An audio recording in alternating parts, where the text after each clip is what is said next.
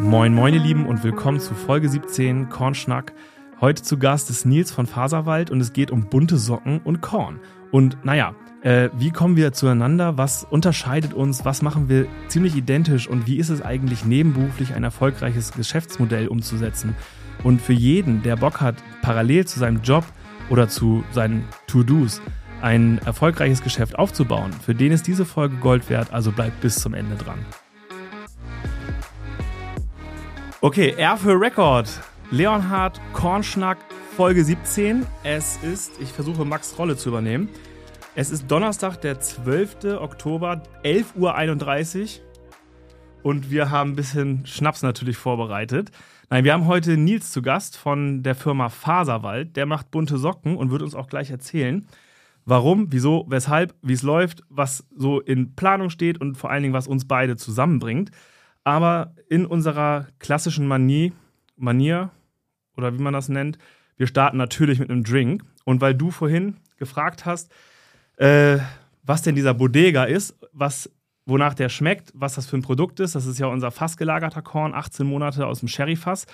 Und da gebe ich dir jetzt mal einen kleinen Schluck zum Probieren. Ähm, und, und, ich nutze die Zeit, um einmal Hallo zu sagen. Schön, genau. dass ich hier sein darf, Pasi. Ja, sehr gerne. Und äh, die richtigen Drinks mache ich dann danach im Laufe des Gesprächs. Ne? Wir haben uns ja entschieden für Ginger Ale. Du hättest aber auch noch Fritz Cola oder eine Limonade von Elephant Bay und zwar Exotic. Das sieht auch sehr geil aus, weil die machen super, super geile Drinks. Müssen wir gleich mal gucken, für was wir uns dann entscheiden. Ja. Aber wir stoßen jetzt hier erstmal auf eine erfolgreiche Podcast-Folge am Donnerstagmittag an. Prost. Mit einem Bodega. Ich genau. weiß ja, wie er schmeckt. Ich bin gespannt. Riechen tut er schon mal gut.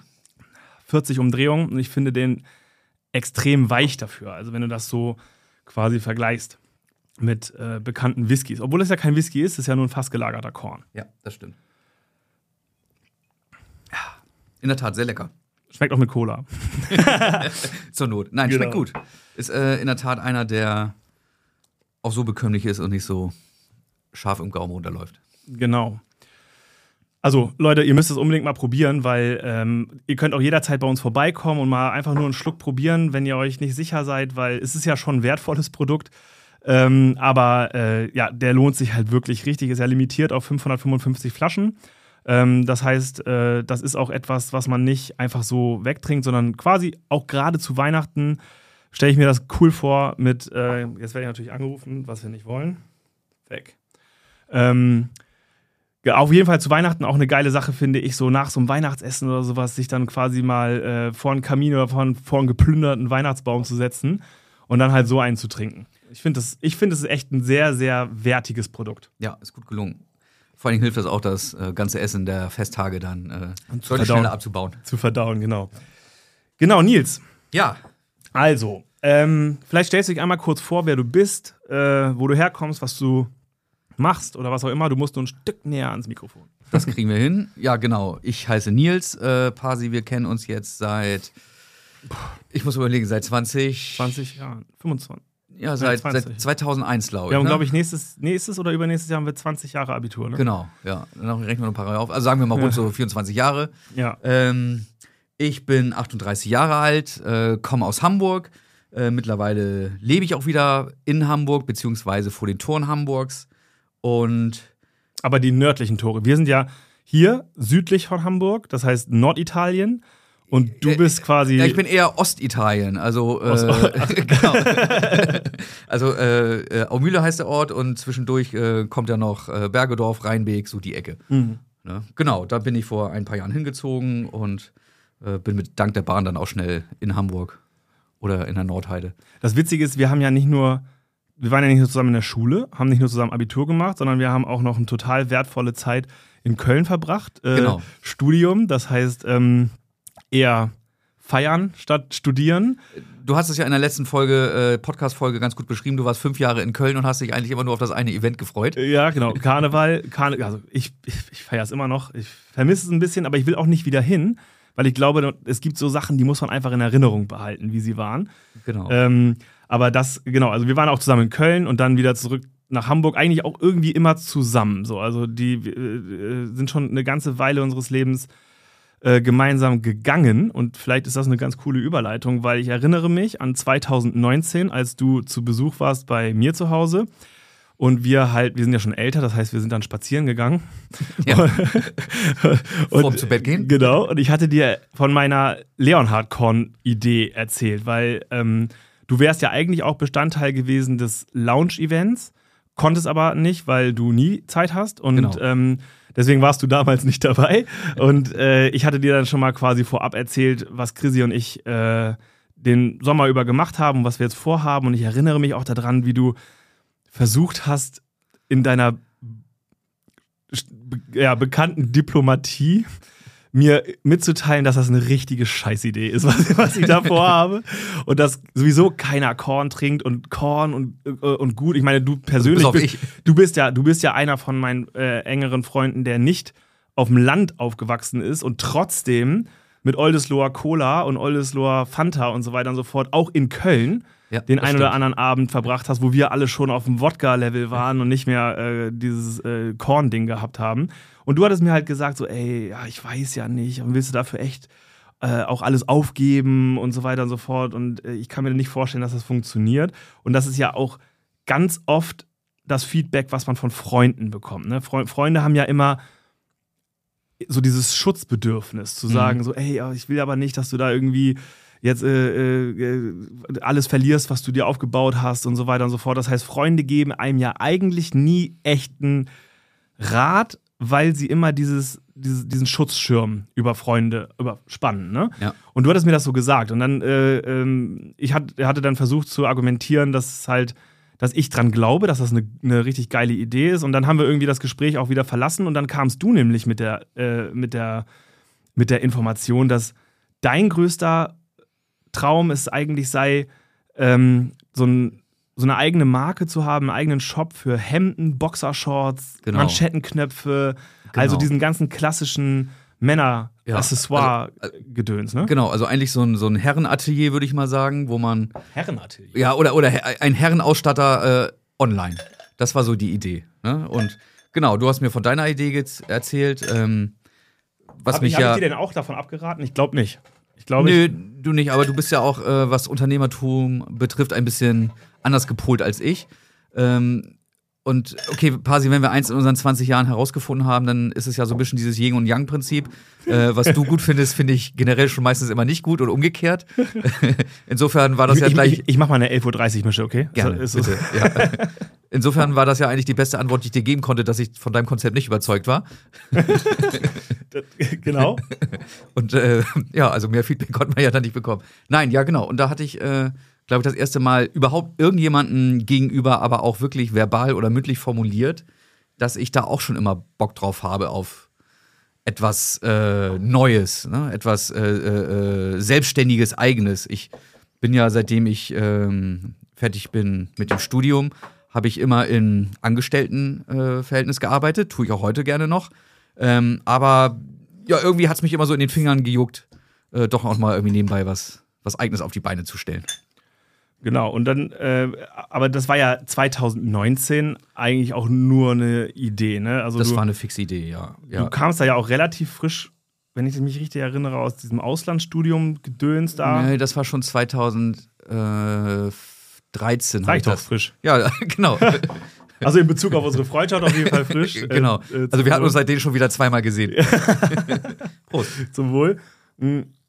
Mhm. Das ist jetzt Ginger Ale mit Korn. Ja. Ginger Ale, Thomas Henry Ginger Ale, das Ja. ist der bessere Ginger Ale meiner Meinung nach. Und mit Korn. Und schmeckst natürlich den Korn wieder nicht, aber, aber es ist. Äh, also lecker wir, wir, wir, kommen auf jeden Fall wieder durch die Hintertür. Ja.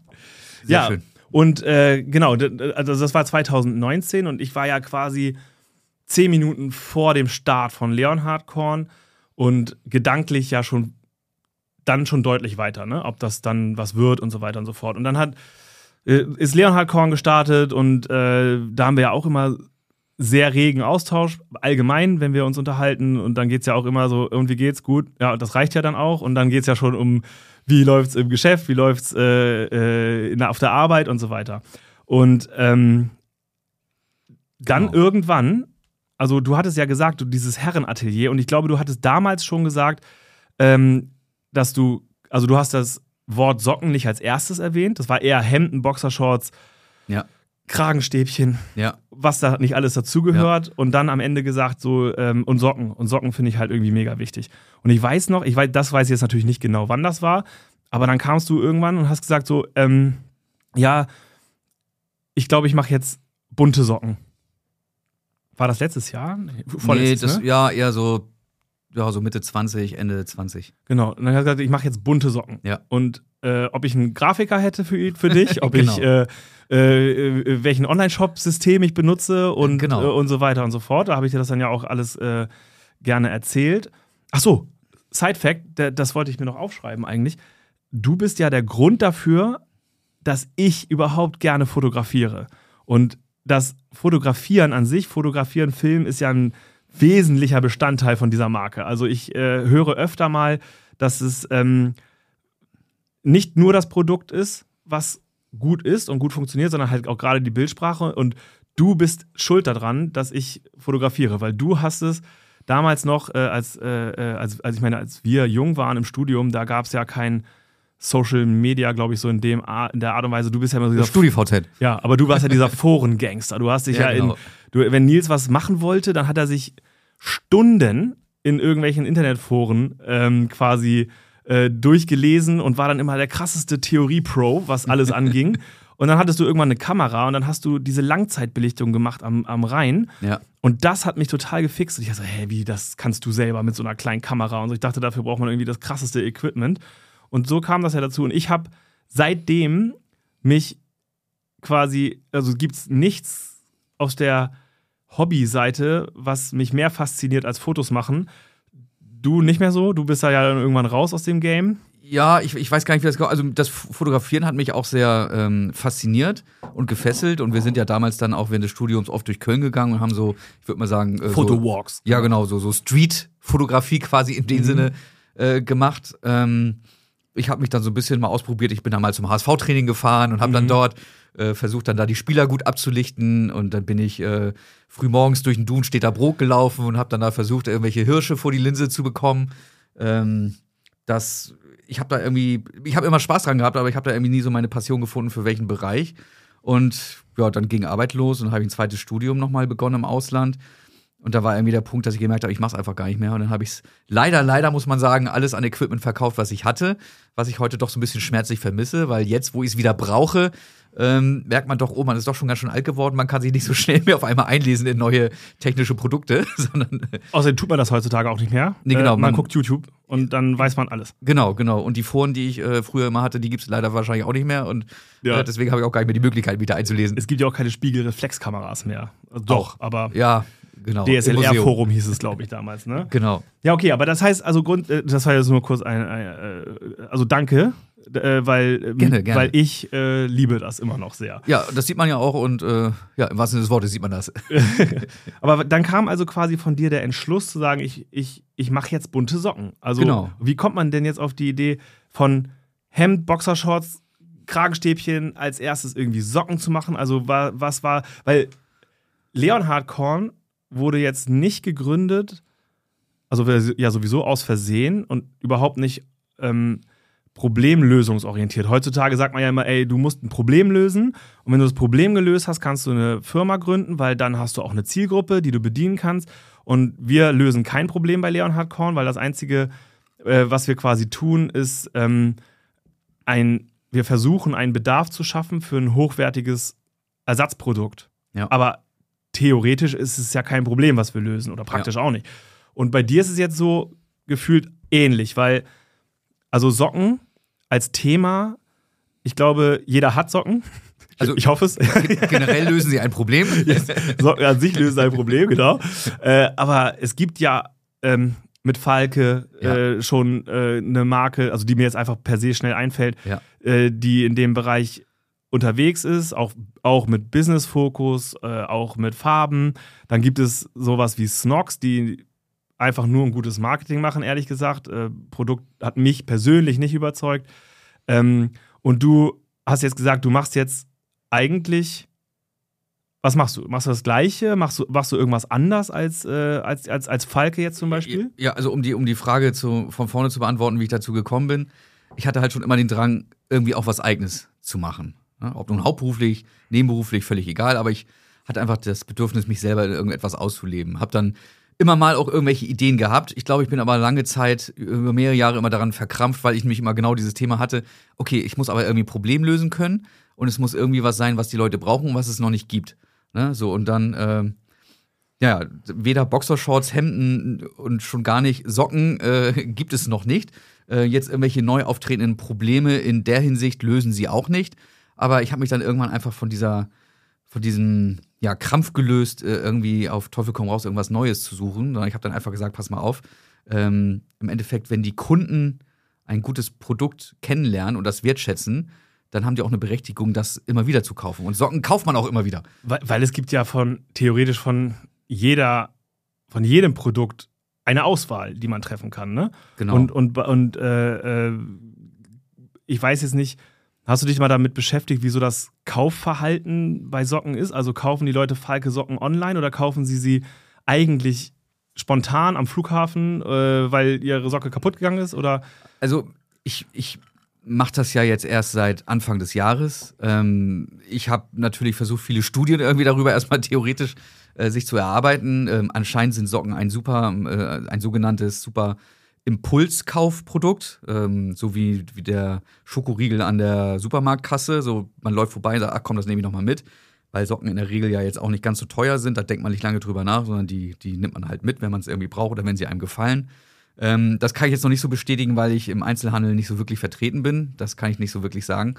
Ähm, aber in der Regel ist es so, Socken kauft man halt immer wieder. Der eine kauft alle vier Wochen neue Socken, der andere kauft sich zweimal im Jahr einen riesen Vorrat und der andere kauft halt immer, wenn er sie irgendwo gerade mal welche neue sieht, die ihm gefallen. Und die Schmerzgrenze oder die Barriere, jetzt von einem Anbieter zum nächsten zu wechseln, ist auch nicht wirklich groß. Da gibt man einmal, ich sag mal, im Schnitt irgendwie 10 Euro aus, schaut an, ob die gefallen oder nicht. Insofern hatte ich da dann auch gar nicht so die Angst, dass niemand mein Produkt ausprobieren würde. Ne? Mhm. Ich hatte nur Angst, dass ich niemanden erreichen werde damit. Aber wenn ich jemanden erreiche, dann war ich schon so selbstbewusst zu sagen, okay, die Socken sind qualitativ wahrscheinlich so in Ordnung, dass die die auch kaufen werden und wenn sie die einmal gekauft haben, sicherlich auch nochmal kaufen würden. Kann ich nur bestätigen. Also äh, ich persönlich habe ja jetzt auch ähm, äh, keine anderen mehr. Ich habe ja neulich aussortiert, dann nochmal bei dir nachbestellt das und habe jetzt, hab jetzt äh, im Prinzip nur noch Faserwald, also bei den normalen Socken. Ja. Ich, ich trage ja auch sehr viel Sportsocken ja, und so weiter. Ja. Davon hast du natürlich noch nichts im Angebot, aber äh, von den normalen Socken habe ich alles schon ersetzt äh, gegen die Hedonist. Also das, du hast ja mehrere äh, Genau, also ich habe einmal einfarbige Socken. Ähm, die gibt es sowohl für Erwachsene in drei Größen als auch in Kindern in drei Größen, denn das hat mich da, immer. Genau, das, das fand ich das Smarte an der ganzen Sache. Ja, ähm, also zum einen hat es mich nämlich auch genervt, also es gibt viele tolle Socken, die man so findet, die auch schön aussehen, aber die haben oftmals so Einheitsgrößen. Da gibt es so eine Größe 35 bis 40 und 41 bis 46. Ja? Und dann, also die können halt nicht passen. Entweder sind sie viel zu klein oder viel zu groß. Deswegen habe ich gesagt, okay, du brauchst schon mal mindestens drei Größen von, von, von jeder äh, Farbe. Ähm, und dann fand ich es auch schön, einfach zu sagen, okay, pass mal auf, wenn hier grüne Socken für die, äh, für die Erwachsenen sind, warum nicht auch grüne Socken für die Kinder anzubieten? Denn es gibt so viele Events, äh, sei es jetzt ein Anlass wie, wie eine Hochzeit oder ein Geburtstag, ähm, da findet es man schön, sich auch mit seinen Kindern zum mal herauszuputzen. Ähm, und vielleicht auch einfach zu zeigen, irgendwie, guck mal hier, wir man tragen jetzt zusammen. zusammen. Genau, die gleichen Socken, man gehört zusammen. also quasi der Jack Wolfskin-Effekt in cool. Also wenn du Jack Wolfskin-Jacke hast, genau. hast du ja quasi Frau und Mann in gelber Jacke, genau. die genau. mit, mit, mit dem E-Bike an die Ostsee touren. Genau. Oder, und, oder die, die, die äh, Vilebrequin Badehosen, ja. die es ja auch gibt. Ne? Man sieht ja kaum ein Foto, wo nicht irgendwie Mann und Frau Händchen halten mit dem Kind in der Mitte. Und Papa und Sohnemann haben die gleiche Badehose. Genau. Und äh, die, die Mutter vielleicht auch noch den Badeanzug im ähnlichen Muster. Ne? Das mhm. war so der, der Hintergedanke. Ähm, es ist noch ein bisschen früh jetzt zu sagen, ob sich das ähm, ob das nicht nur mir so geht, ob es auch anderen so geht, dass sie es gut finden. Ähm, aber ja, also bis jetzt höre ich sehr, sehr viel positives Feedback. Naja, aber, das, aber das, genau das ist ja auch der theoretisch der klassische Einsatzzweck, weil ich kenne dich, ich weiß, dass du immer bunte Socken trägst, jeden Tag, so nach ja. dem Motto, und ja. das auch schon vor deiner Marke. Ja. Ähm, das ist aber wahrscheinlich nicht bei jedem so. Also das gibt natürlich eine Nische, wo, weiß ich nicht, wo äh, Klamotten tragen, gerade im Office irgendwie eine gewisse ähm, ein gewisses Statement auch ist, aber ich würde jetzt mal unterstellen, die meisten tragen dunkle Socken genau. tagsüber. Ähm, äh, und wenn sie aber auf eine Hochzeit gehen, mhm. haben ja wiederum alle einen Anzug an. Ja. Das heißt, wie separierst du dich von den anderen Gästen? Gerade bei einem Anzughosenschnitt, wo, die, wo du dich hinsetzt und die Hose sofort hochgeht, Genau. äh, ist, ist genau das der Punkt, wo man, wo man, wo man quasi einen Unterschied treffen kann. Und wenn du dann der Mutige bist, der, der, der Flippige, mit einer pinken Socke auf einem dunkelblauen Anzug oder so, Ja. ähm, dann äh, ist das wieder so ein Moment, wo man sich vielleicht so dran erinnert. So, ey, das war doch der Typ mit dem, Ja. mit dem pinken. Und dann auch noch der Sohn, der auch die pinken Socken auf den Anzug anhatte, ne? Ja, und, das ist ähm, etwas, was, das war ein sehr, sehr großes Learning für mich. Das hat mich sehr fasziniert.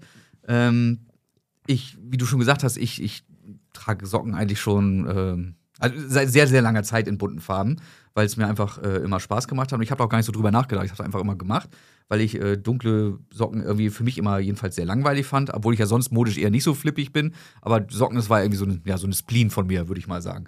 Ähm, nur dann habe ich mir auch gedacht, naja, okay, andere Locken, äh, Socken werden sicherlich äh, von anderen Leuten auch so gemocht in bunten Farben. Ähm, weil, wie du schon sagst, wenn man auf so einer Hochzeit ist, alle haben einen schwarzen Anzug an, dann zieht man irgendwie früher die roten Socken an und da fanden das dann alle, da fanden das dann alle modisch immer sehr gewagt, aber auch irgendwie cool, wenn da mal jemand so knallige Socken auf einmal zum schwarzen Anzug anhatte. Und dann war es immer, oh, coole Socken, das sieht ja toll aus. Dann habe ich gedacht, naja, okay, das gleiche kann man ja auch einfach im Büro machen. Und da ich das schon immer gemacht habe, hat es mich ja nie so wirklich, habe ich nie wirklich drüber nachgedacht. So. Und jetzt, wenn ich äh, Leute anspreche oder anschreibe, auch die vielleicht äh, äh, privat schon irgendwie länger kenne und sage, so, pass mal auf, ähm, ich habe jetzt hier äh, Socken in toller Qualität und auch in tollen Farben. Ähm, schau dir doch mal an, ist das was für dich? Dann höre ich oftmals, äh, ja, aber sowas kann ich doch nicht im Büro tragen. Ne? Da, ähm, da schauen die Leute mich ja an, als ob ich ein Alien wäre. Dann denke ich mir mal, warum eigentlich? Mhm. Ne? Aber ähm, Wobei ich mir halt so vorstelle, in so gewissen Kreisen, so Unternehmensberatung, Mhm. Bank in Frankfurt und so weiter und so fort, große Konzerne und so, da gibt es ja schon so den einen oder anderen, der genau in diese, in diese, in diese Nische passt, wo es Ja. halt um diese Klamotten-Statements ja, geht, ne? ja, ja, ich, ähm, ich glaube, es gibt einfach zwei Paar Leute, ne? so wie es zwei Paar Socken gibt, gibt es zwei Paar Leute. Der eine mag es, der andere mag es nicht. Ähm, meine Hoffnung ist einfach, oder ich habe mir so ein bisschen die Mission gemacht, die Leute so ein bisschen zu konvertieren. Ne? Ich habe jetzt den Kreuzzug gegen die dunkelblauen Socken angetreten. Am Anfang hatte ich ja auch gar keine dunkelblauen und schwarzen Socken im Portfolio. Ähm, bis ich dann als Feedback dann immer bekam, ja, hier, du hast ja echt coole Farben, aber was ist eigentlich mit dunkelblauen und schwarzen Socken? Habe ich gesagt, na nee, also sowas habe ich nicht bestellt. Ähm, das gibt's doch an jeder Ecke. Ja? Mhm. Aber die Leute wollten das trotzdem haben von mir. Und dann habe ich die dann nochmal nachbestellt. Und jetzt merke ich auch, dass viele halt da so irgendwie so ihr Standardrepertoire an dunkelblauen und schwarzen Socken dann irgendwie auffüllen und dann nebenher dann nochmal, ich sag mal, wahrscheinlich dann eher für den Freizeitlook dann nochmal hier und da bunte Socken für sich und die Familie kaufen. Gut, das ist jetzt auch vor allen Dingen irgendwie so ein, so ein Business-Thema, dass man natürlich auch sein Brot- und Buttergeschäft äh, Ja. äh, braucht. Und du hast ja relativ schnell umgeswitcht, also dass das halt sehr schnell dazu kam, die dunklen Socken. Aber vielleicht ist das auch mal eine ganz interessante Sache, weil ich erinnere mich, al- also der Abstand zwischen ich starte jetzt mit bunten Socken Mhm. und sie waren da, Mhm. hat ja eine gefühlte Ewigkeit gedauert. Ja. Weil, ich meine, du bist nach Ich hab's auch gefühlt. also äh, genau, du kannst ja vielleicht mal erzählen, ähm, wie das quasi passiert ist. Also äh, äh, Frage dahingehend, yo, ich mache jetzt, ich mache jetzt eine Marke, ich mache jetzt bunte Socken. Mhm. Ähm, wo kriege ich den jetzt her? Und was, und, und ich meine, logischerweise wirst du auf gar keinen Fall im Keller eine Strickmaschine haben oder so und äh, äh, Socken selber machen. Das, ich denke, das ist äh, ganz, ganz klar. Aber nichtsdestotrotz ist ja die Frage, fährt man nach China, holt sich da äh, äh, Socken, kann man sowas in Deutschland machen, bei Trigema oder äh, keine Ahnung was? Oder, oder äh, äh, wo, wo, also wie funktioniert das? Das heißt, Ja. wie, beschaffst du oder beschaffst du Rohstoffe und lässt das irgendwo machen oder so? Kannst ja vielleicht mal erzählen, wie, wie quasi, wenn, wenn du möchtest, also wenn Ja, das gerne, natürlich gerne. ein Firmengeheimnis ist, dann Nein, nicht, aber nein. Also ich ähm, habe gerade noch mal nachgeschaut. Ich habe tatsächlich im Februar 22 den Markennamen Faserwald registrieren lassen, beziehungsweise bestätigt bekommen als, als registrierte oder eingetragene Marke.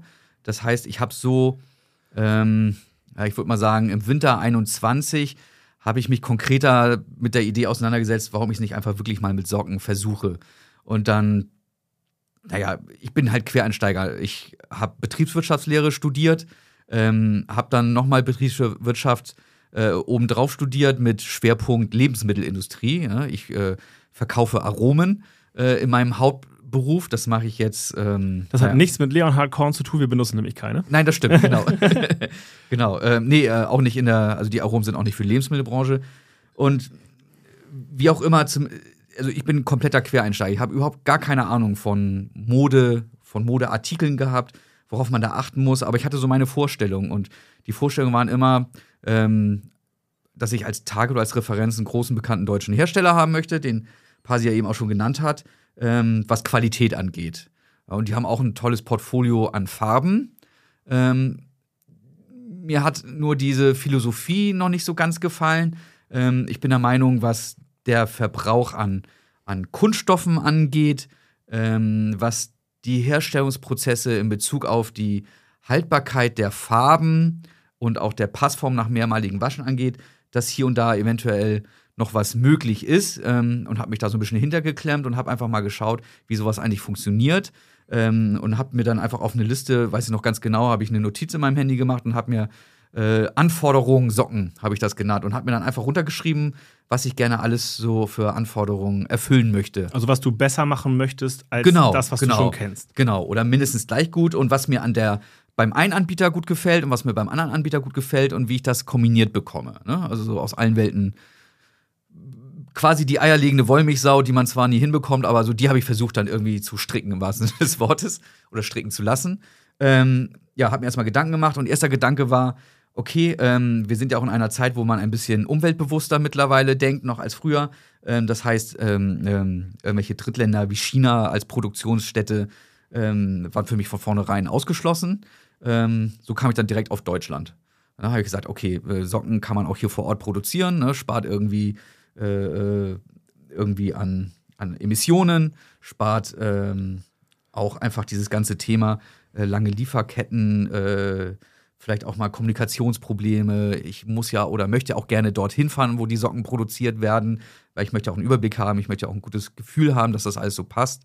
Ähm, ja, und dann habe ich halt äh, im Internet ganz klassisch habe ich dann äh, Socken produzieren oder solche Begriffe eingegeben äh, in den Be Suchmaschinen und habe dann bin dann nach und nach bin ich dann auf diverse Sockenhersteller gestoßen und habe dann auch geschaut, äh, welche davon quasi Private Label anbieten, ne? also auch im Auftrag äh, von, von anderen Kunden äh, nach deren Vorstellung Socken zu produzieren. So, und dann habe ich mir ein paar herausgeschrieben und dann habe ich halt wirklich von null auf angefangen, habe dann geguckt, okay, äh, von dem und dem Hersteller, da ist die Komposition an Baumwolle und Polyamid und Elastan so und so. Äh, gefällt mir die? Hab's einfach nur angefasst und habe versucht zu überlegen, so, ja, die haben relativ lange gehalten, wenn ich sie getragen habe.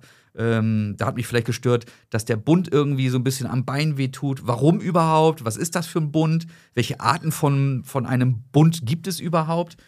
Das habe ich mir alles so herausgeschrieben und dann habe ich einfach abends ähm, nach meiner hauptberuflichen Arbeit, wenn ich dann zurückgefahren bin nach Hause, habe ich das Handy in die Hand genommen und habe dann die Telefonnummern von den deutschen Produzenten gewählt und habe mich einfach dort mal vorgestellt ne? und habe dann erklärt, was ich vorhabe, ähm, was ich ähm, mir vorstelle und habe dann einfach die ganze Reihe an Fragen gestellt. Also am Anfang kam ich mir da auch ein bisschen unsicher vor, weil, äh, wie gesagt, man überhaupt keine Erfahrung damit hatte. Aber von Gespräch zu Gespräch lernt man ja dann auch so ein bisschen. Und das erste große Learning war dann, ähm, dass es allein schon aus, aus äh, preislicher äh, Sicht in Deutschland leider nicht klappen wird. Zu teuer. Zu teuer. Genau. Ich hätte es gerne gemacht, ähm, weil ich es auch schön finde, den, den Wirtschaftsstandort Deutschland ähm, zu unterstützen. Wäre auch eine runde Sache, aber es geht einfach nicht. Ne? Und da war ich dann erstmal sehr geknickt und habe gesagt, okay, das war eigentlich so, so, eigentlich so die Basis äh, des, des ganzen Geschäftsmodells oder der Idee, die ich mir vorgestellt habe. Irgendwie Socken in hoher Qualität äh, direkt hier vor der Haustür, äh, im, wie sagt man so schön, im, im Familienbetrieb herstellen zu lassen. Mhm. Da war ich erstmal ziemlich geknickt. Und ähm, habe mich dann zwei, drei Tage gesammelt und habe dann überlegt, naja, stampfe ich die Idee jetzt wieder ein, weil es einfach wirtschaftlich nicht machbar ist. Und dann habe ich einfach geschaut, okay, jetzt muss ich mal gucken, wo kann man denn noch äh, Socken produzieren lassen, für mich war dann klar, okay, dann muss es halt die EU sein. Ähm, EU hat im Endeffekt die gleichen Arbeitsbedingungen wie Deutschland auch. Ne? Also wenn wir über Arbeitsschutz, wenn wir über äh, äh, Urlaubstage, Mindestlöhne etc. Äh, reden. Also Weil es gäbe ja neben China auch noch Türkei oder sowas. Genau, ne? Türkei gibt es auch, ist auch ein großer bekannter äh, äh, Standort zur Produktion von Socken. Naja, und in, in Europa bin ich dann äh, ziemlich schnell auf Italien gestoßen, weil in Italien ich würde mal sagen, ähm, werden bestimmt oder wurden lange Zeit äh, die Hälfte aller Socken für Europa äh, hergestellt. Ne? Die Zeiten drehen sich jetzt gerade so ein bisschen. Dann habe ich versucht, mit, mit äh, italienischen Firmen Kontakt aufzunehmen, die ich dann wieder recherchiert habe im Internet. Habe dann aber relativ schnell gemerkt, dass wenn man auch kleine Stückzahlen, und Stückzahl ist halt auch noch so ein Thema bei der Bestellung von Socken, wenn man kleine Stückzahlen erstmal vorhat ähm, und überhaupt keine Idee davon was hat. Was ist denn eine kleine Stückzahl? Naja, ich habe damals. Oder was bestellen andere Leute? Eine Million Socken oder was? Ja, ich, ich, ich kann das ehrlich gesagt ähm, gar nicht so ausdrücken, aber um nochmal eine Relation zu geben, ich hatte immer so die Idee, okay, ich mache jetzt mal so ein Side-Business, äh, mache dann so einen Shop über, über Shopify, ähm, äh, melde diese Marke an, mache das erstmal so als, als äh, eingetragener äh, Einzelunternehmer. Ähm, da habe ich ja keine Kosten und dann investiere ich mal 5000 Euro und kaufe mal ein paar Socken. So, und dann habe ich irgendwann gelernt, relativ schnell, dass, dass man pro äh, Sockenfarbe bei Minimum 2000 Euro liegt, weil diese Baumwolle, die wird immer zu Bündeln a 25 Kilo gefärbt. Das heißt, wenn ich eine Farbe haben möchte, dann färben die mindestens 25 Kilo. Und wie viel Gramm sind in einer Socke? Und aus 25 Kilo kriegt man ungefähr 700 Paar Socken. Okay. Also eine Socke selber wiegt so knapp 40 Gramm, würde ich mal sagen, hier mit Etikett, wie sie hier liegt. Aber ähm, naja, man kann immer so rechnen, weil das ist ja auch immer so ein bisschen äh, Waste, also so ein bisschen Überproduktion und ein bisschen was da nebenbei runterfällt. Also so 700 Paar Socken. So, da bin ich bei 2000 Euro. So, und ich wollte aber keinen Online-Shop mit zwei oder drei Paar Socken eröffnen. Mhm. Das wäre mir so ein bisschen wenig gewesen. Also ich hatte schon den Anspruch. Okay, Vor allem, wenn du sagst bunte Socken, kannst du ja nicht nur zwei Farben anbieten. Das geht genau, ja nicht. Genau, genau. Und ähm, naja, da war ich wieder mal so ein bisschen geknickt. Und dann habe ich gesagt, ja, okay, da habe ich mal aufgeschrieben, welche Farben möchte ich denn überhaupt haben? Okay, so äh, brauche ich, also für, für mich war immer klar, ich möchte einmal so diese standard einfarbigen Socken haben und dann möchte ich noch zweifarbige Socken haben, weil mir die persönlich auch privat schon immer gefallen haben.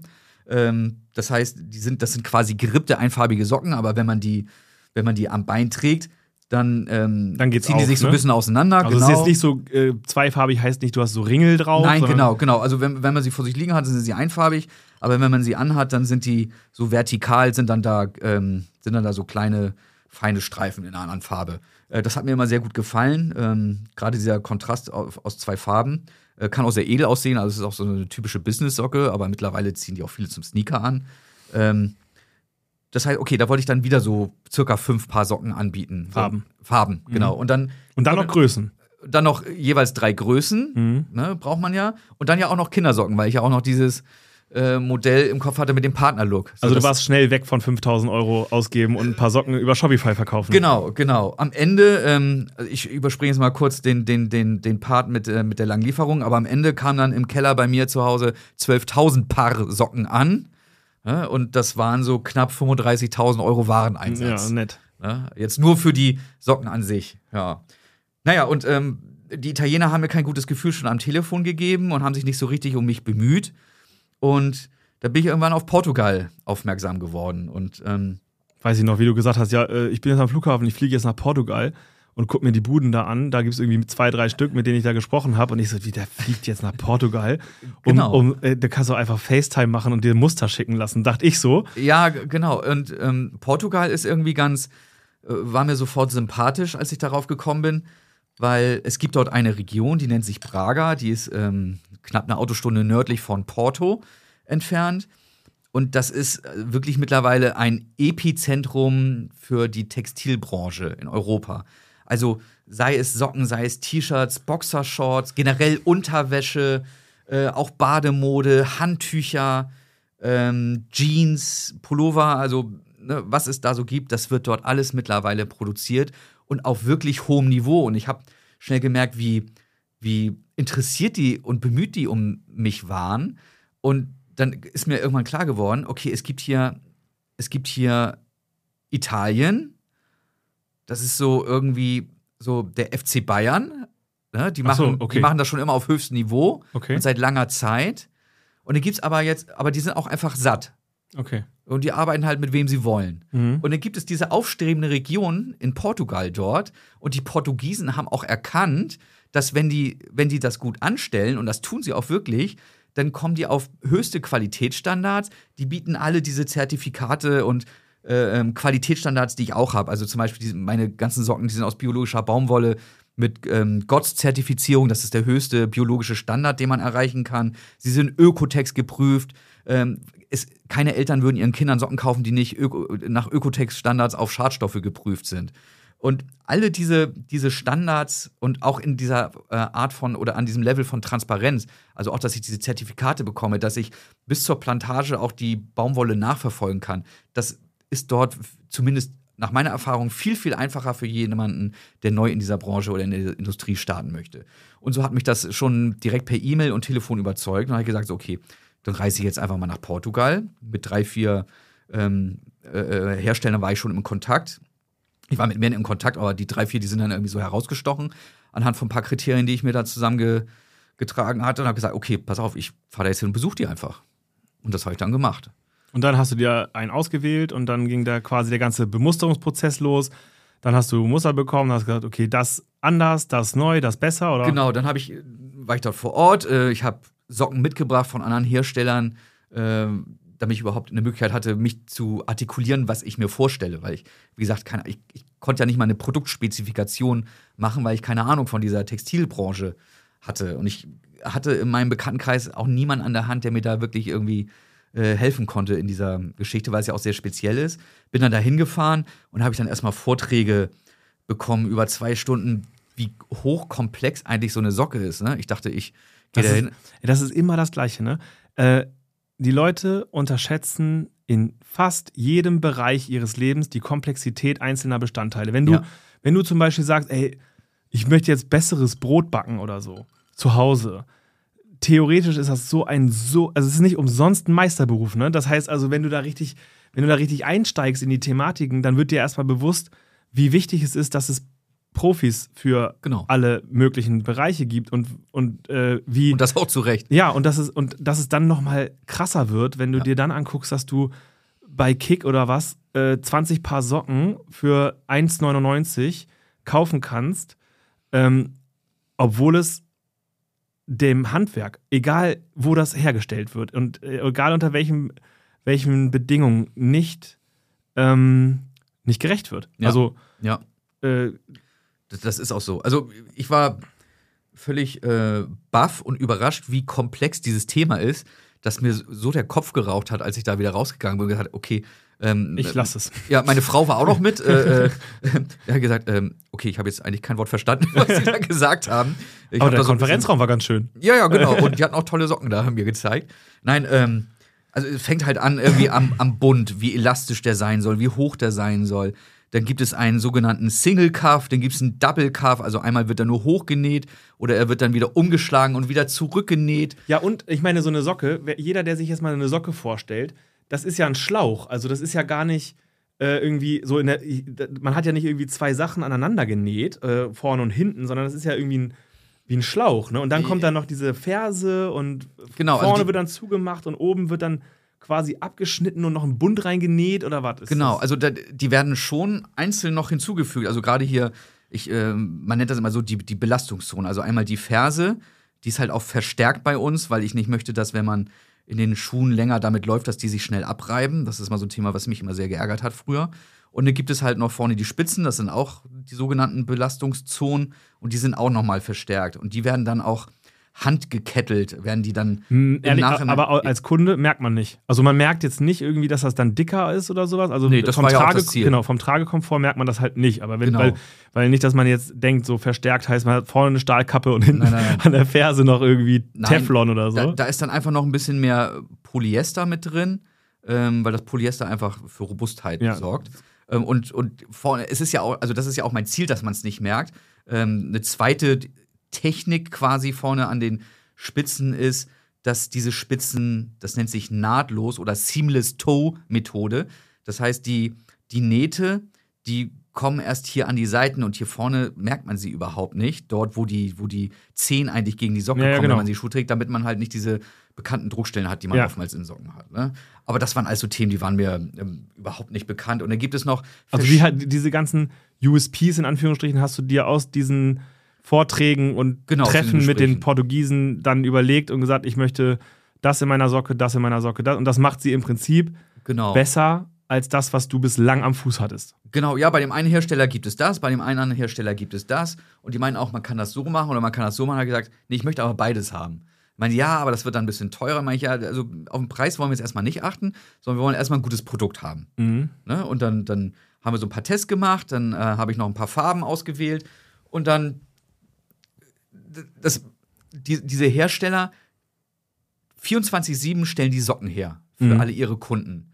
Ne? Und so eine Downtime einer Maschine, also wenn man da äh, zum Beispiel einen neuen Faden auf, äh, äh, aufwickelt äh, von einer neuen Farbe, das, das kostet richtig Geld jede Minute, weil in der Zeit keine Socken produziert werden. Und die Mhm. laufen in drei Schichten rund um die Uhr, diese Maschinen.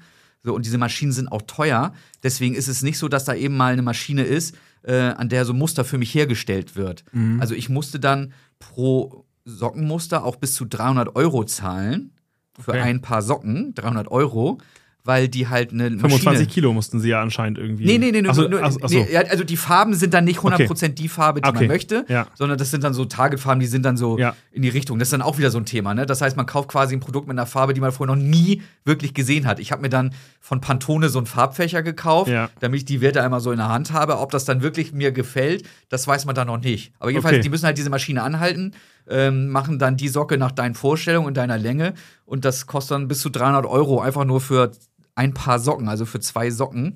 Ähm, damit sie das sich überhaupt für die lohnt, die das zu machen. Ne? Okay. Sicherlich gibt es, wenn man länger mit denen äh, zusammenarbeitet, dann machen die sicherlich auch umsonst, aber ich bin halt äh, völlig äh, äh, grün hinter den Ohren da angekommen, habe da so meine Idee gehabt, die hören sich sicherlich tausend Ideen an, Mhm. aber ob die dann bestellen, das weiß man ja auch nicht. Ne? Sicherlich wollen die dann ihre Kosten auch irgendwie reinholen. Ist auch okay für mich, aber das dauert dann auch, das können sie dann nicht gleich machen. Die haben, wie gesagt, die haben halt, die arbeiten alle mit vielen Unternehmen zusammen und sind dann die ganze Zeit konstant unter Zeitdruck. Und da bin ich mit kleinen Mengen, das merke ich dann auch oftmals so das letzte Rad am Wagen Ja. oder in der Priorität meistens ganz unten angesiedelt. Mhm.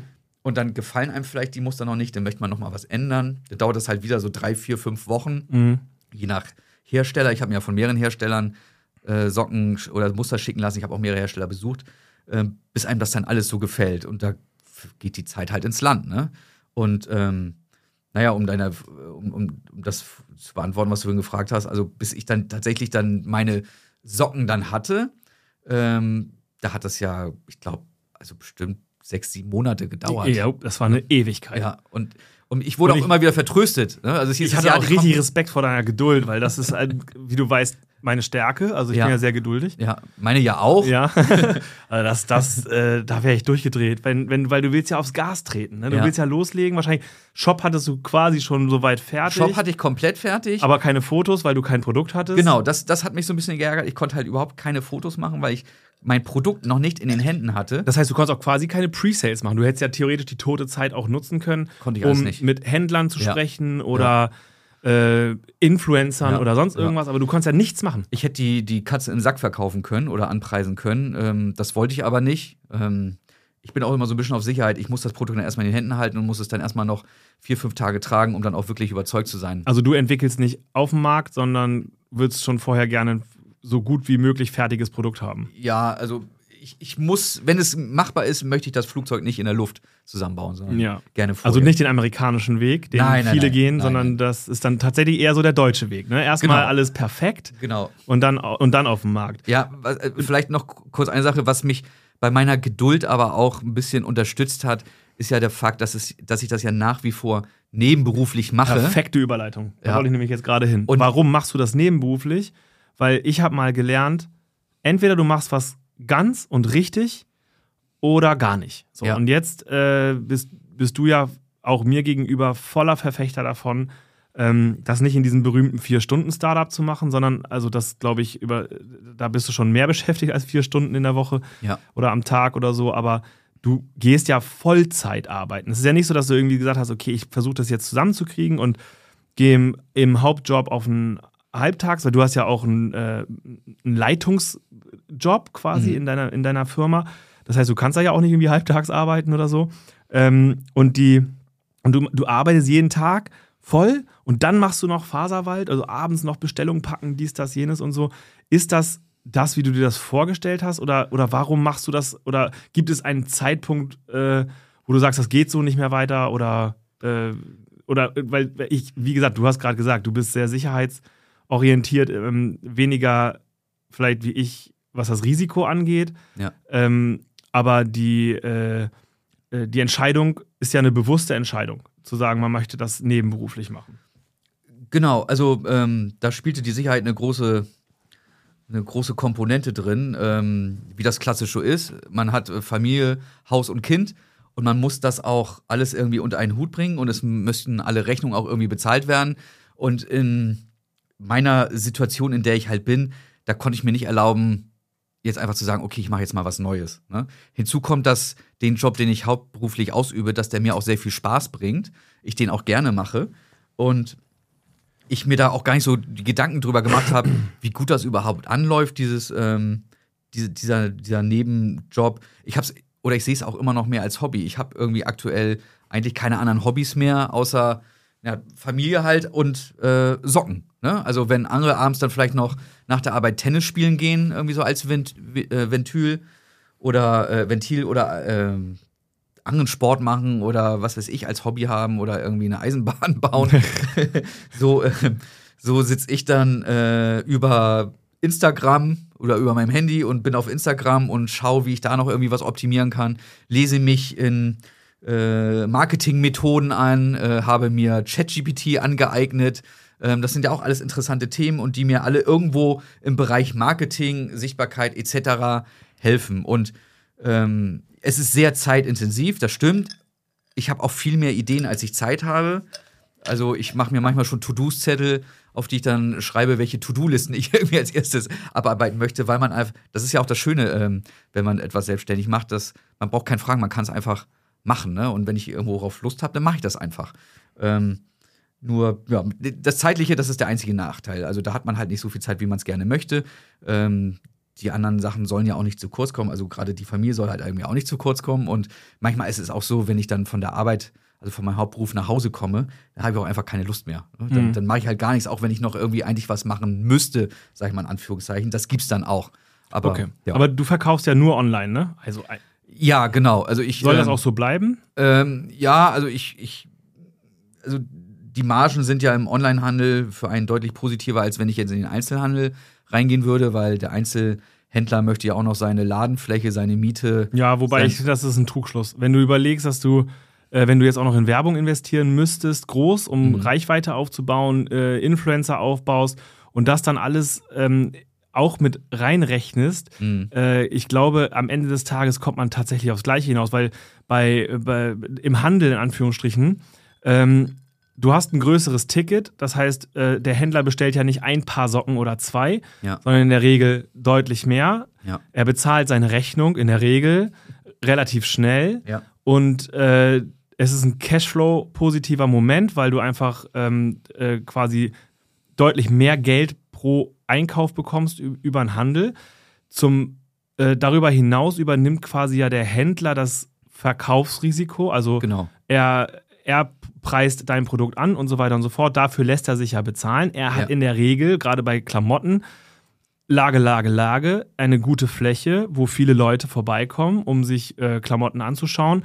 Und das ist ja der Grund dafür, warum er auch was verdienen möchte an dem Produkt. Ja, ja. Online zahlst du, das wissen ja auch die meisten immer nicht, in der Regel zahlst du den Versand. Irgendwie machen sie den Warenkorb genau an die Grenze, wo du den Versand bezahlst. Du hast die Versandverpackung.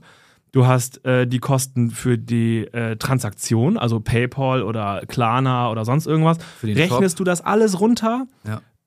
Ich würde fast, ich würde fast sagen, dass dann die, der Abzug fast der gleiche ist. Also ob du über den Handel ein großes Paket verschickst oder ganz viele kleine an den Endkunden. Vielleicht mag sich das ändern, wenn man größer wird, weil wir sind selber ja noch klitzeklein, aber äh, ich habe das Gefühl, dass es sich nichts nimmt. Deswegen wir beispielsweise in unseren ähm, Kalkulationen und Plänen rechnen immer ausschließlich mit der schlechtesten Marge, die wir kriegen können. Und mhm. bislang, ehrlicherweise, jahresrückblickend ist das auch immer aufgegangen. Also ja. Ja. Äh, wenn du, wenn du so, so, so ein, wirst du ja dieses Jahr das erste Mal wahrscheinlich mitbekommen, wie so ein Black Friday zum Beispiel abläuft, das tut auch richtig weh, ne? wenn du dir überlegst, dass du da Rabatte gibst, weil du irgendwie äh, gerade auch, auch Black, Black, Friday musst du, äh, das ist halt irgendwie äh, an dem Tag, ansonsten machst du halt nichts, das ja. geht auch. Ja. Äh, aber das kommt ja noch dazu, dass du in der Regel als junge kleine Marke erstmal mit Rabatten überhaupt versuchst, jemanden in deinen Shop reinzukriegen, damit er überhaupt Bock hat, sich das anzugucken, weil er was sparen kann. Und das überzeugt ja immer sehr viele dazu, äh, überhaupt sich mal was anzuschauen. Also ziehst du Rabatt ab, plus Transaktionskosten, plus die ganzen Kosten, die damit verbunden sind, das Produkt beim Kunden anzuliefern. Mhm. Und im Worst Case sogar noch eine Retour hast, weil er gesagt hat, ja, ich habe mir die blaue Socke bestellt und die pinke, aber ich habe mir die pinke Pinker vorgestellt oder so. Ja. so dann, dann, dann, dann, ziehst du ja immer deinen Hut, sagst, ja klar, lieber Kunde, gar kein Problem, schick mir, äh, schick mir die zurück. Ich, Im Worst Case schicke ich dir noch ein Label ja. äh, und dann äh, äh schickt er das zurück. Das heißt also, ja, und ich Socke auch schon aus der Verpackung heraus. Na, natürlich, heißt, du, du, kannst sie nicht, wieder verkaufen. Du kannst sie nicht wiederverkaufen.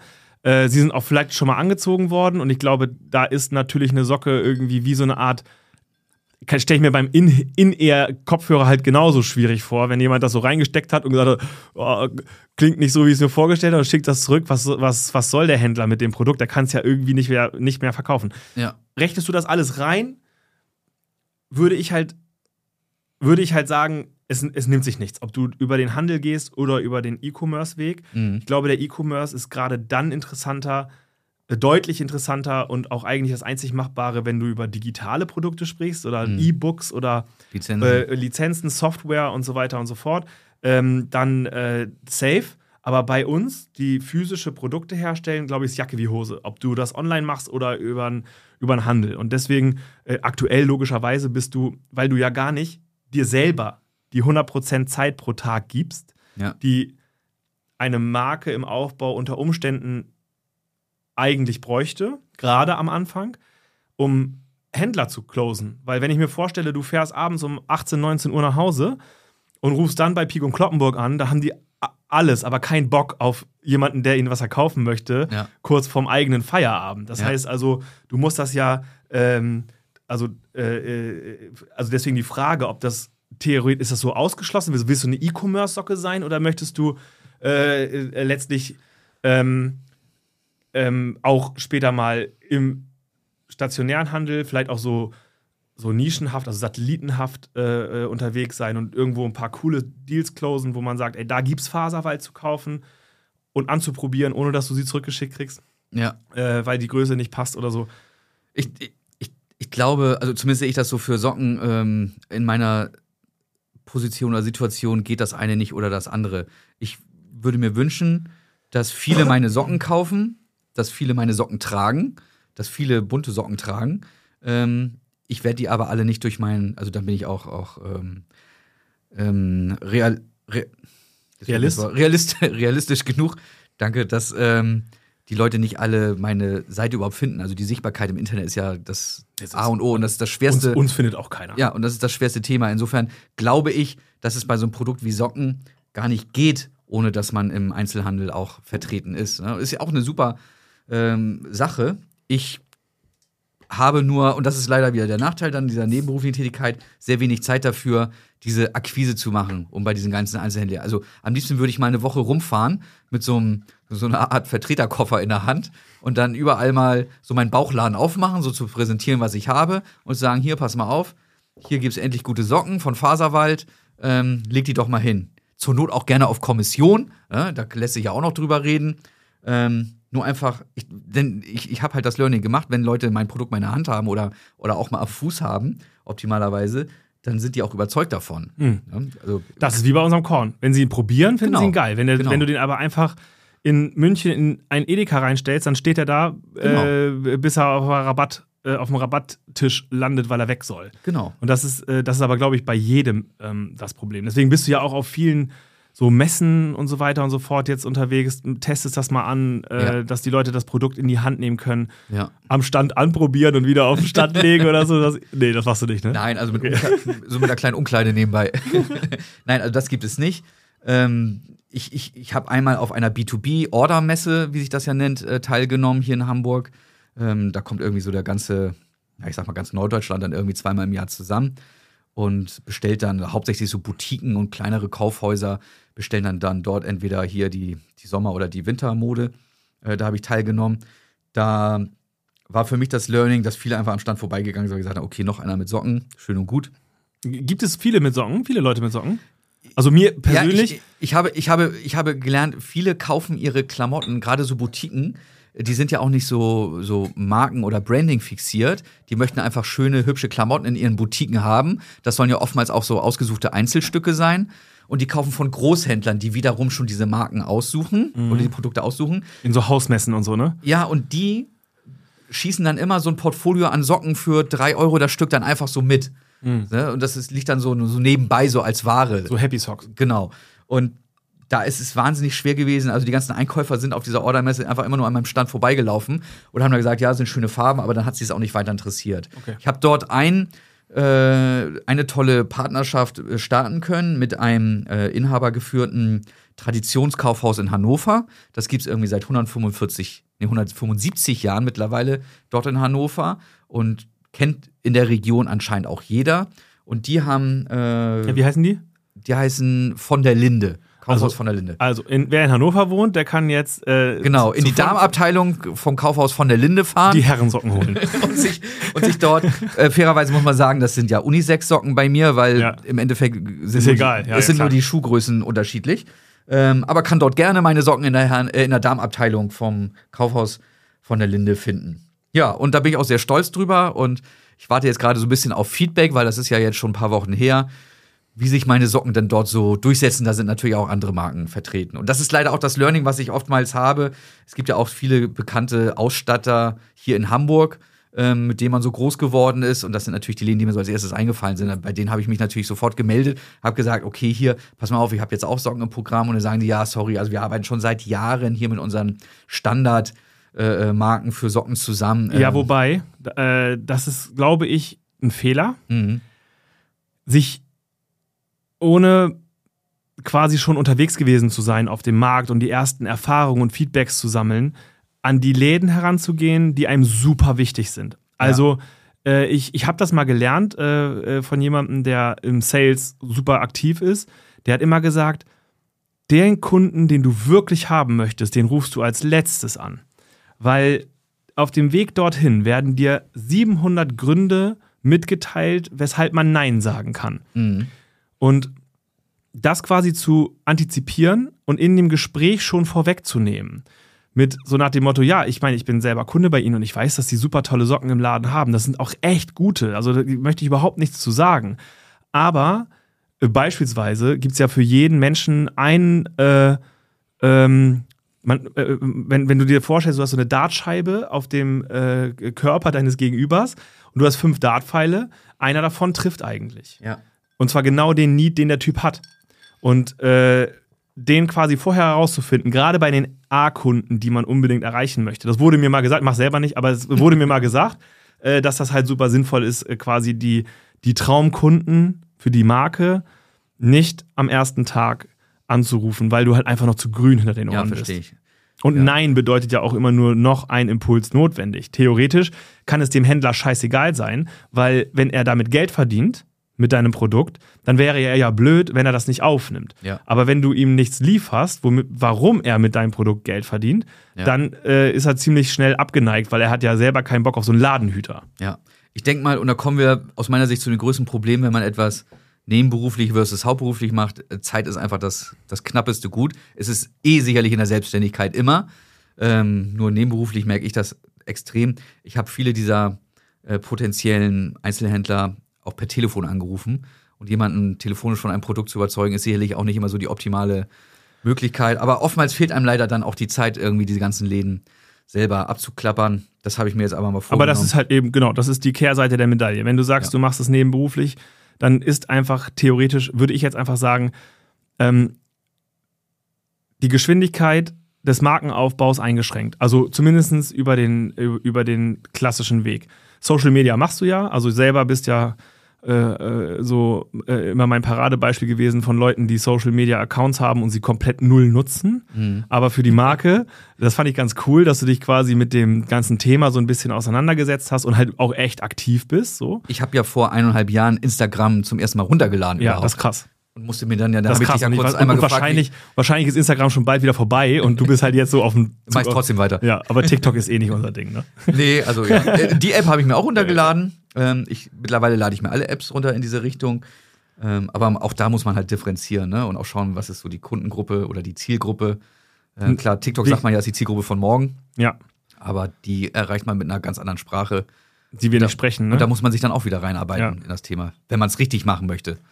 Okay, um es abzuschließen. Ähm, bleibt es bei Socken? Wenn nein, kommt noch was anderes hinzu oder andere Socken? Oder, oder möchtest du jetzt erstmal mit deinem dein, äh, quasi Bestand an Produkten, äh, mit dem äh, bist du ja noch ausgestattet, du bist ja nicht ausverkauft aktuell. Also der geht der erst erstmal weg oder bist du schon in der Planung? Weil wenn ich mir überlege, du hast sechs bis sieben Monate Lieferzeit, da musst du ja echt weit denken ja. ähm, äh, und, und, Absätze planen. Ja, also vor, vorerst, ähm, nein, ich bin leider noch nicht ausverkauft. also geht gerne auf faserwald.com und kauft ein. Ähm, Mit dem Code Leonhard, nee, gibt's nicht, ne? Noch nicht. Aber den könnten wir noch Post, einstellen. Posten wir dann, ja, findet, findet man auf unseren Instagram-Seiten dann zu gegebener Zeit. Nein, also ähm, ich werde vorerst bei Socken bleiben, weil in dieses eine Thema habe ich mich jetzt reingefuchst. Da fühle ich mich jetzt mittlerweile einigermaßen wohl. Ähm, ich habe auch so viele Ideen und vor allen Dingen auch, und das freut mich sehr, Anfragen und Vorschläge ähm, für andere Socken. Also es gibt ja auch noch Tennissocken, es gibt Kniestrümpfe, es gibt Hiking-Socken. Strapsen. Gibt, Strapsen. ähm, es gibt äh, äh, Strumpfhosen aus Baumwolle für Kinder und äh, also da, es gibt ja so viel und da bin ich gerade dabei zu schauen, was ich da als nächstes machen werde. Ähm, aber ich bleibe erstmal bei meinen, bei meinen Leisten, sage ich mal, als, als Schuster und werde den Socken treu bleiben. Ähm, ziemlich wahrscheinlich äh, werden die nächsten Produkte einmal Kniestrümpfe sein, weil viele wünschen sich genau die Farben, die ich habe, nur auch als Kniestrumpf. Ähm, Gerade eben, dass sie die auch im Büro zum Anzug tragen können. Und ist das ein, also Entschuldigung, aber zieht man das bis übers Knie oder was? Nein, das heißt zwar Kniestrumpf, also die, die, die Strümpfe, die oder die Socken, die ich jetzt habe, die gehen so bis zur Hälfte der Wade. Ja. Und die Kniestrümpfe, die gehen bis unter das Knie, also quasi bis zum Ende der Wade, kann man sagen. Werden aber Kniestrümpfe genannt, weil sie quasi so ans Knie okay. anstoßen ne? oder, oder mit dem Knie anfangen abschließen. Ähm, genau, also Kniestrümpfe und Tennissocken. Es gibt zwar noch und nöcher Tennissocken, ähm, aber auch da gibt es halt meilenweite Qualitätsunterschiede. Und ähm, ich möchte da so ein bisschen in diesem Retro-Bereich, ich bin ja eher klassisch aufgestellt mit meinen Farben. Also ich werde jetzt nicht, äh, wie es auch viele bekannte Hersteller gibt, jetzt irgendwelche Socken mit irgendwelchen Motiven. Mit irgendwelchen Motiven oder Pizzastücken. außer Kornflaschen. Kornflaschen und Löwenköpfe wären eine Ausnahme. Nein, aber es wird immer so in diesem etwas, ähm, ich sag mal, etwas konservativen Bereich bleiben. Zumindest ist das aktuell so meine Linie, aber man muss ja auch immer so ein bisschen auf den Markt hören und auf die Kunden hören. Und wenn die jetzt unbedingt irgendwas anderes fordern, dann bin ich dem natürlich auch irgendwie offen. Mich bringt das aber auch noch zu einer Frage, weil mich sehr interessieren würde, so. äh, wenn das in Ordnung ja. ist. äh, mich würde auch noch interessieren, äh, ob du immer beim Thema oder ihr immer beim Thema Korn bleiben wollt oder ob ihr auch über ein Produkt nachdenkt aktuell, was etwas außerhalb dieser Produktlinie. Also, nee, wir haben, wir haben eine ganz, ganz klare ähm, Message an uns selber gerichtet. Also es wäre natürlich für uns sehr viel einfacher, würden wir statt dem Wort Korn auf unseren Doppelkorn das Wort Wodka schreiben. Wodka verkauft sich alleine schon einfach sehr viel besser. Und dann hast du irgendeine coole Flasche oder ein cooles Etikett, sprichst Leute damit an, steht Wodka drauf, die wissen, da ist Wodka drin, ohne zu wissen, was Wodka ist, und kaufen das und trinken das. Ähm, wir haben uns aber, also wir, wir, wir können irgendwie nicht diesen Weg verlassen, also vom Herzen her. Wir haben es uns zum Ziel gesetzt, Korn wieder cool zu machen. Und ja. äh, deswegen, ähm, wenn jetzt zum Beispiel die Frage abzielt in Richtung Gin oder äh, Rum oder sowas, halt was, was ganz, ganz artfremdes, ähm, nicht so nah dran wie Wodka. Ähm, also bei dem Gin-Gedanken hängen wir öfter mal, weil die Frage ist ja, was macht ein Gin eigentlich aus? Und der Gin ist ähm, durch die Botanicals quasi bestimmt den Geschmack, aber die Basis vom Gin, die kann durchaus auch unser Produkt sein. Also und du könntest auf, auf der Basis unseres Rohstoffs auch einen Gin machen. Mhm. Ähm, da kommt jetzt ein Punkt, den, den du vorhin eigentlich auch schon gut eingeleitet hast. Was wäre denn der Anspruch an ein Leonhard Korn Gin? Und da kommen kommt zwei Punkte zusammen. Zum einen, mag ich keinen Gin, den ich bislang getrunken habe. Es gibt zwei, die ich richtig gut finde. Also Heide Gin zum Beispiel hier bei uns aus der Region. Das ist halt ein richtig gutes Produkt. Ich will es aber ja nicht kopieren. Ich will ja auch mhm. nicht zu ihm gehen und sagen, mach mir das gleiche Produkt bitte mit meinem Korn als Basis. Ja, ja. Das würde er bestimmt auch nicht machen, weil es ist ja auch ein gewisser Produktstolz. Also kommt es jetzt darauf an, welche Botanicals. Und da bin ich echt überfragt. Ich meine, ich bin kein Koch oder sowas und ich finde, das ist eine sehr herausfordernde Arbeit aus einer Möglichkeit von zig Milliarden Kombinationen an Botanicals das Richtige herauszufinden. Ja. Und aber ich sag mal so, ich hätte Bock auf einen coolen Gin auf Kornbasis von Leonhard Korn, aber das Projekt hat keinen Zeitstempel. Also vielleicht finde ich das mal irgendwann heraus, aber äh, vom, vom äh, allgemeinen, äh, ähm, jetzt so nächstes Jahr oder sowas, steht das nicht auf dem Plan. Und was wir halt cooler finden, ist auf Basis unseres Korns geile Liköre zu machen, weil ähm, das Geile am Korn ist, dass er halt ein neutraler Alkohol ist und damit den Aromen freien Lauf gibt. Das heißt, er be beeinflusst sie nicht, wie so ein Spiced Rum oder sowas. Mhm. Der, der schmeckt ja einfach nach Rum oder sowas, ne? Und Tequila ja. und so weiter. Aber äh, der Korn, der, äh, der, der ist eigentlich für alles einsetzbar. Und deswegen sind wir immer auf der Suche nach coolen Likörideen, um einfach einen neuen Geschmack mitzuliefern. Ähm, wir arbeiten an etwas mit Zitrone, das kann ich schon mal, äh, schon, mal, schon mal sagen fürs nächste Jahr. Da sind wir auch schon sehr weit fortgeschritten. Ähm, und es wird auf gar keinen Fall so, wie die Leute sich das jetzt vorstellen. Also es wird kein Zitronenkorn oder sowas. Es wird auch kein Zitronen-Ingwer-Schottkorn oder sonst was. Das wird wirklich eine. Also ich persönlich finde es geil. Das ist ja meist das Problem. Wenn ich es gut finde, dann bin ich auch oft alleine okay. mit, mit, mit, dem, mit dem Gefühl. Aber ich glaube, es wird geil. Wie Karneval. Genau. Wir haben äh, dieses Thema Fass. Ja. Also ähm, da sind wir dran, auch noch weitere coole Fässer zu finden, die wir mal belegen können. Ähm, um, weil der Bodega, das war jetzt das erste Produkt und mich persönlich hat das Ding einfach überzeugt, weil es so ein, das ist ein richtig ernstzunehmendes Produkt, finde ich. Also wenn das mal in die, auf die richtigen Gaumen kommt, dann werden wir mit den paar Flaschen, die wir noch übrig haben, Probleme bekommen. Ja. Ähm, aber nein, also wir, äh, also wir werden keinen Rum machen, weil ich finde, das hat auch mit Norddeutschland nichts zu tun. Äh, natürlich die Piraten und Hamburger Hafen und so, aber das Produkt an sich ist ein karibisches Produkt und ich finde einfach immer diese Hamburger Rums oder so, ich weiß nicht, das ist irgendwie viel Geschichte und viel Story und so. Ein Tequila gehört auch nicht in den Landkreis Harburg. Also da gibt es geile Tequilas und die sollen auch ihre eigene Chance bekommen. Das muss jetzt nicht irgendwie jede Marke auf jeden Trend drauf springen und irgendwie mit, mit ihrem Namen sagen, ja, ich mache jetzt Tequila und Wodka und äh, Rum und keine Ahnung, äh, noch, noch den x-ten Kaffeelikör und so weiter und so fort. Ich finde, man muss auch immer anerkennen, weil wir sind ja in einer Branche unterwegs,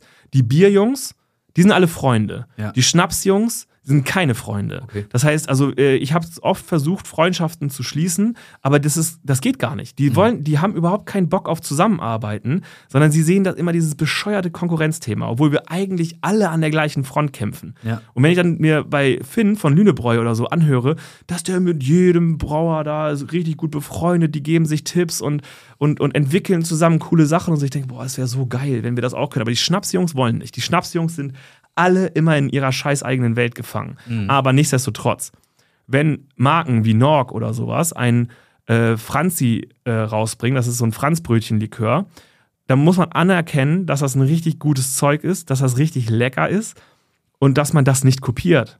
Ja. Das finde ich halt total wichtig. Ja. Und ich finde, äh, ich finde, äh, ähm, da, man hat genug Möglichkeiten, seine eigenen Wege zu finden. Und man muss nicht immer diesen Copycat-Weg gehen oder sowas, ne?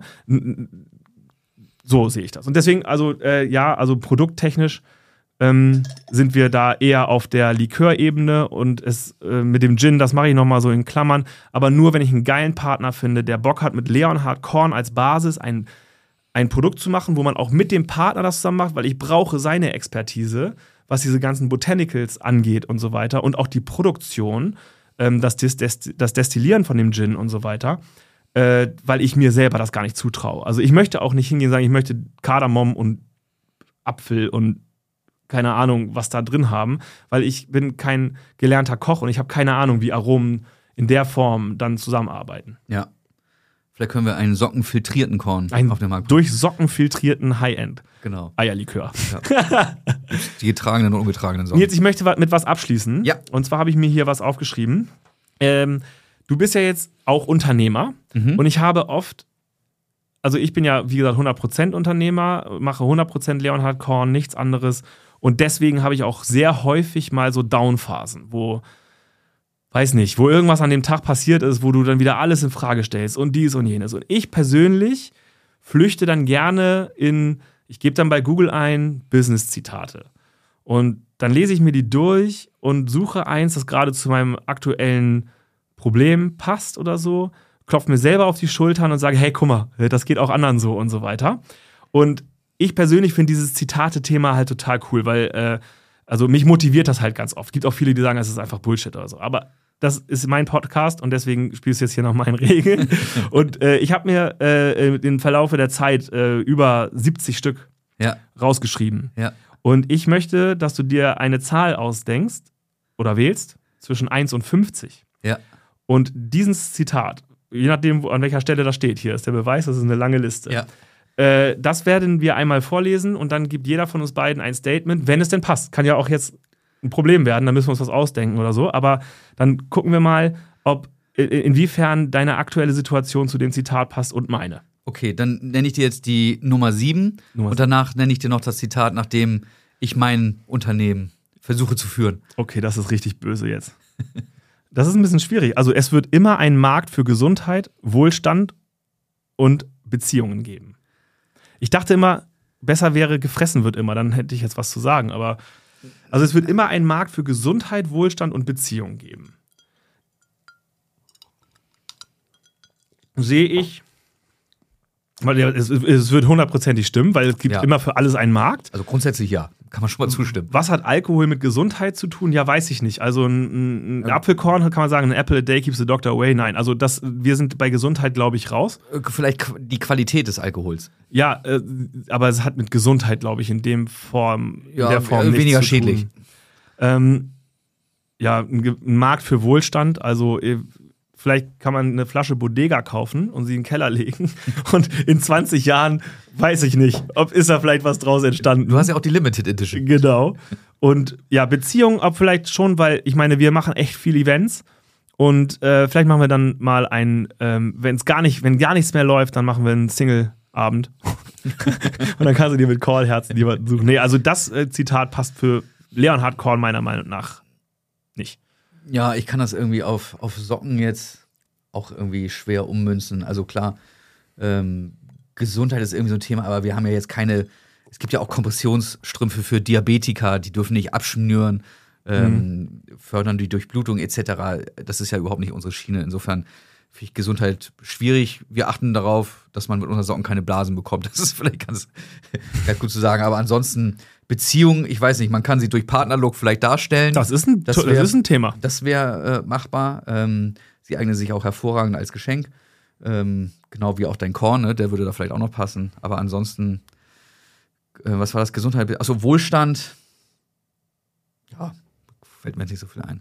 Okay. Ich, ich habe gerade einen. Also es ist typischer Nils dann nie diesen Moment. ich habe das richtige Zitat ausgewählt. Richtig. Du hast es 50 coole Zitate zur, zur, zur Auswahl und hast eins genommen, was ich vorher hätte mal rausnehmen müssen. genau. Dafür habe ich aber ein Zitat, was ich sehr toll fand. Ich habe es kürzlich gelesen und ich glaube, das passt sehr gut auf unsere beiden Unternehmen. Und zwar hat das ähm, Hermann Thiese, der ehemalige Hertie äh, Kaufhauswaren, äh, äh, Warne-Kaufhausgründer, äh, gesagt. Und er hat gesagt, Qualität ist, wenn der Kunde zurückkommt und nicht die Ware.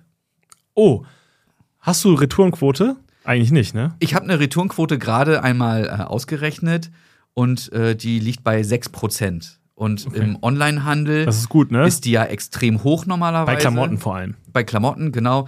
Ich, ähm, ich war mal so frei, habe mich mal als ähm, Student ausgegeben und habe alle großen Sockenunternehmen angeschrieben und habe mal gesagt, dass ich eine Arbeit schreiben muss zum Thema äh, Online-Marketing und Smart. Socken Smart. und habe dort, ähm, hab dort auch unter anderem die Retourenquoten erfragt und den durchschnittlichen Warenkorb und habe dort gelernt, dass das Wichtigste ist, ähm, gerade beim Thema Socken, dass man die Farbe richtig rüberbringt, um die Retourenquote ähm, ja, so niedrig wie möglich zu halten. Okay. Daraufhin habe ich dann immer Wert gelegt. Also wir haben gar keine Retour. Wir haben aber das ist auch schwierig. Ich meine, wenn du eine Flasche Leonhard Korn kaufst, sie aufmachst, ist sie sowieso nicht mehr retournierbar. Ja. Und wenn du dann das in ein Glas einfüllst und trinkst und es schmeckt dir nicht, dann kriegen wir maximal mal irgendwie zwei E-Mails im Jahr, wo gesagt wird, Ja. äh, ich habe mir mehr versprochen oder, oder irgendwas in der Art und Weise. Aber es schickt ja keiner zurück. Ne? Äh, die einzigen Retouren, die wir haben, sind tatsächlich unzustellbar, kommt dann zurück oder DPD hat das Paket kaputt gemacht. Ja. So. Das, aber ansonsten sehe ich den Spruch genauso. Qualität setzt sich ja auch irgendwie über die Dauer durch. Und deswegen ähm, sind wir auch, wir stehen halt total zu dem Produkt, was wir machen. Wir sagen, also wir, uns wird ja immer vorge, äh, vorgeworfen, dass unser Produkt so teuer ist. Ich, ich, ich sag mal so, da wir keine Marke haben, wie ein Grey Goose oder äh, Belvedere oder Oldesloe ne? äh, oder, oder, Be- oder sowas in der Art und Weise, ähm, sind wir sogar eigentlich zu günstig für das Produkt, was wir verkaufen. Weil Ja. das, was ich immer sage, ist, wir verkaufen unser Produkt genau zu dem Preis, dem es entspricht. Ja. Und das, ähm, äh, das ist, glaube ich, eine eine ganz andere Message. Und ich, ich muss langsam lernen, dass theoretisch einfach nicht jeder unser Kunde ist. Und das ist so ein, das, das tut mir ja immer weh, weil das ist so meine Marke. Und mir, mir tut das immer weh, wenn die Leute sagen, ey, das ist viel zu teuer. Ja. Dann denke ich mir immer so, ja, eigentlich passt du nicht zu uns. Und jetzt versuche ich trotzdem alles, damit du bei mir bleibst, so Ja. nach dem Motto. Aber es ist halt, es ist halt einfach äh, ein Fakt. Du musst, glaube ich, ich glaube am Ende des Tages, wenn du, wenn du Qualität verkaufst, wird sich das über einen langen Zeitraum durchsetzen. Das Einzige, was das Problem ist, qualitativ hochwertige Produkte als Startup zu verkaufen, ist, dass du ganz oft diesen Zeitstrahl nicht überlebst, weil du nicht genug Geld verdienst, um die laufenden Kosten deines Betriebs irgendwie zu decken Um durchzuhalten. um durchzuhalten, bis sich deine Qualität durchgesetzt hat. Ja. Das ist, glaube ich, so ein ganz, ganz äh, elementarer Punkt, wo wiederum dein nebenberuflicher Aspekt Ein sehr starker Vorteil ist. ein sehr starker Vorteil ist und nicht Ja. das gleiche Risiko ist, was und auch ehrlicherweise äh, nicht der gleiche Druck ist, dem, dem wir hier äh, beispielsweise Ja, unterliegen. Ne? ja. ja, und umso weniger ähm, oder umso höher die Qualität, umso weniger oder umso niedriger die Retourenquote, umso weniger Zeit muss man ja auch in Anspruch dafür nehmen, um diese ganzen Retouren wieder abzuwickeln, äh, zurückzuholen, das alles wieder zu verbuchen, neue Ware rauszuschicken, etc. Insofern hilft das ja auch sehr stark. Nils, vielen, vielen Dank, äh, dass du hier Gast im Kornschnack warst. War eine Ja. coole Folge, hat mir echt Spaß gemacht. Ich habe zu danken. Vielen Dank. Ähm, und äh, ja, ich werde nachher noch ein kleines Intro machen, damit die Leute wissen, worum es äh, sich in dieser Folge dreht. Dazu muss ich sie einmal noch mal kurz zwischenhören. Und ich habe ja auch gehört, es soll eventuell noch ein Gewinnspiel demnächst Ja, folgen. genau. Ach so, ja. Also diese Folge wird nächsten, also wird am, also wir haben ja jetzt heute den, 20, den 12. Und jetzt hast du mich aber erwischt. Äh, Das heißt, sie wird erscheinen am 20. Ähm, wenn wir uns schon wiedersehen, ah ja gut, aber das ist privat. Äh, am, am 20. wird die Folge erscheinen und am 20. postet sowohl Faserwald als auch wir bei Leonhard Korn ein Gewinnspiel. Und ähm, da kann man dann äh, ein paar Socken oder zwei Paar Socken seiner Wahl und eine Flasche Leonhard Korn seiner Wahl gewinnen. Und ähm, ich werde mir aber auch noch ein paar andere Sachen überlegen, weil ich finde es immer ganz cool, wenn, wenn, wenn man voneinander ähm, ja, profitiert und profitieren kann. Und es, wie gesagt, es kommt die Geschenkephase und wenn du äh, es möchtest, legen wir gerne einen Flyer in die Pakete dazu. Jetzt, wo quasi auch die, die Connection bekannt ist, Genau. macht es auch Sinn. Vorher hätte es keinen Sinn gemacht. Und ähm, ja, dann äh, wünsche ich dir ein schönes Wochenende nicht, ne? Aber schöne Restwoche. Das wünsche ich dir auch. Danke für die Einladung und vielen Dank für den leckeren äh, Korn mit Ginger Ale. Der ist auch Werde ich öfter trinken. sehr gut. Alles klar. Haut rein. Tschüss.